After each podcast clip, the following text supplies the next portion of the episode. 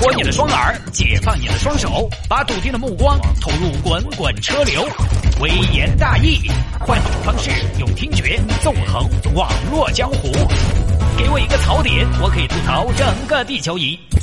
以下内容仅代表主持人个人观点，与本台立场无关。欢迎各位来到今天的微言大义啊！继续要跟您分享网络上一些热门的、有意思的小新闻。来，今天第一个，我们来看这个：上海财大百年校庆画风突变，校友演讲中推销信用卡。这真是啊，业务员无孔不入。来看吧，这个事情呢发生在上海财大。上海财大好学校，民间说的好像是财经类五朵金花，而且据我所知呢，它的就业率和毕业之后的薪酬水平在国内也是数一数二的，基本上都拿高工资的。如果以薪酬我们来判断一个人是不是成功，那这群人呢都算是人中龙凤了。而且你想，百年华诞，风云际会，那能去的都是有头有脸的，能上去演讲的那就更不用说了。在业内没点知名度，你根本上不去。反正规格挺高。啊，来的都是啥子？华阳银行、综合证券、大面会计师事务所，就诸如此类的啊，高精尖的产品。好，优秀校友呢都上去演讲了。很快轮到了上财，也就是上海财经大学八七届的校友，招商银行行长田行长田慧宇先生。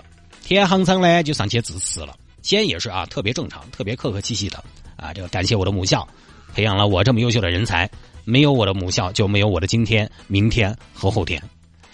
我啊，已经毕业三十年了，三十年沧桑巨变，三十年就在眼前。我常常梦回上财，醒来后泪流满面，怀念，真怀念。有时候在外面迷茫了，困惑了，真的好想回到校园，想找到当年的老师，听听他们的谆谆教诲。今天回到校园，看到曾经的教务处主任，我真的好想说：“老师，请再骂我一次。”老师，请再铲我一耳屎。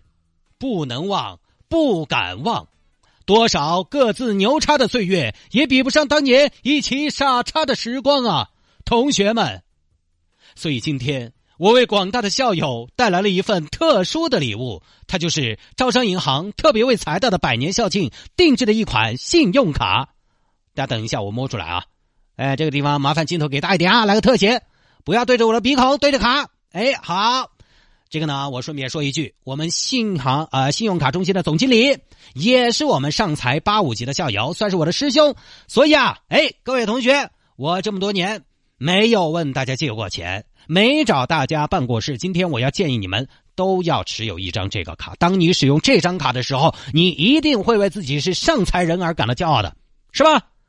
而且我们这个卡除了有上财校徽之外，卡的表面经过了特殊的磨砂处理，彰显高贵感。而且最重要的是额度高，免息期长。当然，最大的福利还要数，这张卡刷了之后不用还。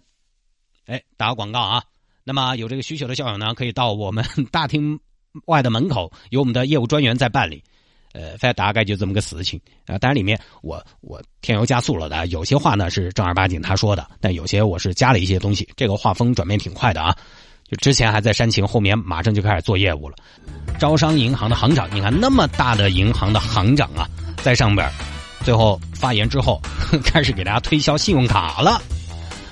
我看了很多网友的评论，有很多觉得哇太 low 了。说，你以为学校对他来说是个温馨的回忆吗？其实，在他这儿就是个名利场啊。类似的评论呢，相对比较多。就是说，在校庆这么一个挺庄严、挺神圣的时刻，做业务合适吗？对不对？想想也是。那农业大学校庆怎么办？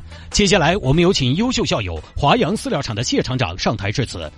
这个这个，感谢母校啊。今天我也为大家带来了一份礼物——四月肥猪饲料。这款饲料是我们厂为了母校校庆特别定制的，没得色素，没得防腐剂，老猪、小猪都可以吃，开袋即食。看到没有？我可以现场给大家演示一下。嗯嗯嗯，味道真的好，是不是也要这样搞？所以呢，质疑的朋友是很多的。呃，但是这个事情，我说说我个人的看法，我觉得没什么。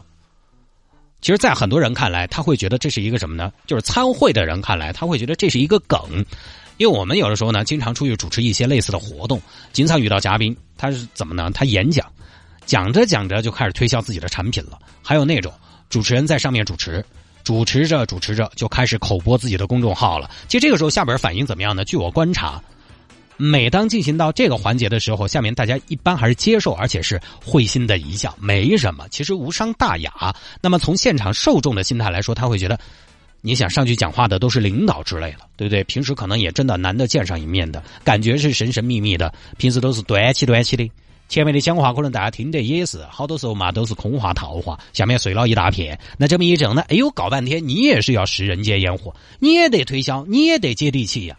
所以我觉得没什么，而且包括这个行长他自己在拿出信用卡的时候，他自己都笑了，他在。后面介绍自己的信用卡产品的时候，自己一直在憋笑，并不是那么正经的一次在推销，还是比较轻松的。这个我觉得其实不奇怪，而且从这个事情啊，我也看出来了什么呢？就是都不容易。像刚刚有位听众朋友发来的说，由此可以看得出来，现在银行的压力多大，是都不容易啊。以前年轻的时候听过一句话，要想当爷，先得当孙子。这句话呢粗暴了点但是想是有道理的。就梦想着自己看能不能天天。有一天诗和远方，就不那么世俗，不那么为了生存而呃需要看别人的脸色而卑躬屈膝，或者说吃相太难看啊！当然，卑躬屈膝这个词呢肯定重了一点，就是能不能不为了生活而显得自己特别的用力？能不能不这样，显得自己特别的较劲？但是你看，即便是身居要职，当到行长了，你该推销还得推销，你该放下身段的时候，你还是不能端着。你包括马云。马云对不对？马云大老板了。年会的时候，其实表演什么节目、反串什么的，反正把自己扮丑，啊，当然影响不大。反正他最投入。对，该放下来的时候，你还是不能端着。而且说回来啊，定制信用卡本身其实就不难。现在很多信用卡它都可以选自己的图案了，你想要什么图案，你给银行，银行给你印上去就完了。所以呢，他要为学校定制一张信用卡，其实并本身也并不难。他也并不指望说我可能今天一定要达到多少的办卡量才算是完成任务了。这个就是一个小花絮、小点缀而已。我觉得用招商银行信用卡的人应该数以几十万、上百万计吧。现场才多少人呢？当然还会有朋友说校庆，哎呀，校庆这个东西我从来不参加。我想问的是，校方邀请你了吗？真的是，校庆就是名利场。他说啊，要么是来炫耀的，要么是来拉捐款的，要么是来围堆堆拉圈子做生意的。我觉得是这样的，炫耀这个东西呢，我的老观点是，你觉得他在炫耀，是因为你没他强。马云就不会觉得有人在他面前炫耀，人只会觉得跟自己。差不多的人，或者说比你强的人在炫耀。比如你们隔壁低保户王大妈，她今天花大价钱买了套床上四件套，在小区门口逢人就讲。你觉不觉得她在炫耀？你不会。哎呦，王大妈咋子？生活改善了是？可以的嘛。你无所谓，你甚至有的时候替她高兴，对不对？然后这个时候呢，门口突然来了一辆玛莎拉蒂，一看隔壁老李这赚了钱才买了新车，你可能就要不安逸了。哎呀，开豪车咋子嘛？现在开豪车的好多还不是在外头欠起账的呀。你说人家是炫耀吧？是他可能也确实在炫耀，但是对于你来说，你买得起的东西，你其实不会觉得他在炫耀，而你买不起的，你就会觉得他在炫耀了。你买得起王大妈的床上四件套，但你买不起李二娃的玛莎拉蒂。人在这种时候只会不爽比自己强的人。啊，当然，有的人呢秀太多也确实招人烦、讨人厌，所以这个东西呢，大家还是要注意场合。但是我觉得，觉得人家在炫耀的朋友，咱们也要调整一下心态啊。这个是炫耀的部分啊，然后拉捐款，拉捐款这个呢，经常听说，但我没经历过，也不太了解，这个就不太好评价。我记得去年好像电子科大吧，有一笔十点三亿元的捐款，这个东西说实话，这个金额啊，已经不是我们普通人能够理解和接触的范畴了。就贫穷限制了我的想象力，这个不多说。最后呢，说这个拉圈子做业务的问题，这个呢，我以前也遇到过。参加同学婚礼，酒过三巡，就开始说这个业务上的事情了。这儿擦一脚，那儿喝一杯。但是呢，我也挺不高兴的，干嘛呀？咱们那么纯粹的当年的同学关系，但现在慢慢的也想开了，觉得，哎呀，你说是不是？不外乎就是回忆过去，展望未来嘛。老同学之间见面，其实也很自然就聊到这儿了，对不对？哎，一见面，你跟你那当年那些同学回忆一下过往，可能就还是要聊。哎，你现在是做啥子呢？这个问题很自然嘛，对不对？不过分嘛。然后这边说我在饲料厂，哎，真的啊？哎，那我现在在做健身房，看能不能咱们结合一下呢？可以这样嘛？把我们那儿的猪拿到你们那儿减肥，然后作为减肥成果的案例嘛。然后你们健身房到时候有大屏幕那些放点我们的饲料广告嘛，对不对？也特别正常，也很自然，也不奇怪，也不刻意嘛。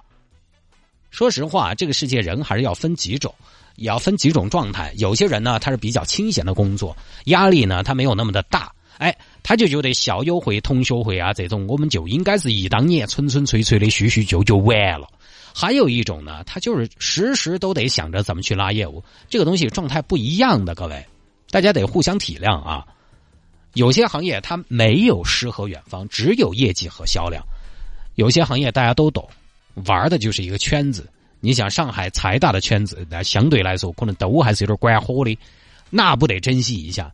之前我大家分享一个故事啊，很有趣这个事情。呃，他当时让不让我说来着？反正不管他让不让我说，我都说了啊。就你想我向我吐槽分享你的秘密是有风险的。之前我们也听众跟我分享了一个他的同事，也是银行的。但是男朋友分手了，女孩很难过，而且后面得知对方要结婚了。你要多难过呀！因为女生走出来相对男士还是要慢一些，而且她是，呃，她是孤独的那一个。对方虽然也分手了，但是呢，对方马上结婚了，其实相对来讲呢会被冲淡许多，所以女孩特别难过。得知对方要结婚了，但是在悲痛欲绝之余啊，她觉得都这样了，她最后打了个电话过去，说什么呢？说恭喜，哎呀，终于有人来照顾你了。啊，呃，另外呢，就是对了，结婚的金器这些你买了吗？没买的话，我向你推荐我们银行的产品。哎，结果他们那个前男友就真的买了，他就卖出去了，那个月的任务就完成了的嘛。这是那位听众朋友跟我摆的真事儿啊。来娃，这个你咋说啊？你说谁不想活得洒脱一些、帅气一点、高冷一些？你结婚结你的婚，对不对？拜拜再见，永不见面，洒脱一点。但如果你要想活得高冷，可能面临的结局就是你不光感情上被分手，而且你工作上还完不成任务，那简直是雪上加霜呀！没办法，有的时候前一秒跌倒了，马上就得爬起来继续往前走；有的时候抖一下身上灰尘的时间都没有。